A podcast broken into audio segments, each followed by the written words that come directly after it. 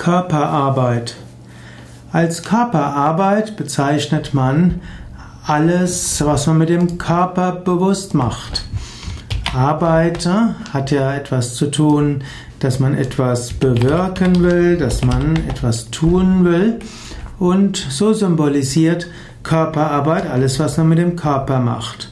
Arbeit ist eine zweckgerichtete Tätigkeit.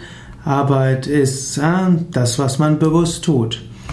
Es gibt verschiedene Formen von Körperarbeit. Zum einen gibt es Körperarbeit in der Physiotherapie im Sinne von, dass man mit dem Körper etwas tut. So gibt es verschiedene Formen von Massagen, es gibt verschiedene Formen von energetischer Körperarbeit wie Shiatsu, Qigong und Tai Chi.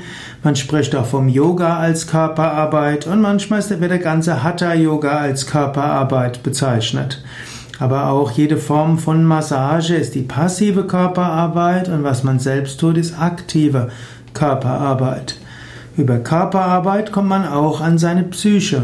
Körperarbeit kann auch als Therapieform für die Psyche genutzt werden und umgekehrt, wenn man an der Psyche arbeitet, fällt es oft leichter, auch mit seinem Körper besser zu arbeiten.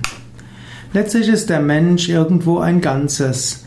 Und wenn man an dem Körper arbeitet, mit dem Körper arbeitet, dann wird das eine Auswirkung haben auf den ganzen Menschen, auf die Psyche, auf die Emotionen. Und umgekehrt, die Emotionen haben eine Auswirkung auf den Körper. In einem anderen Sinne ist Körperarbeit auch körperliches Training.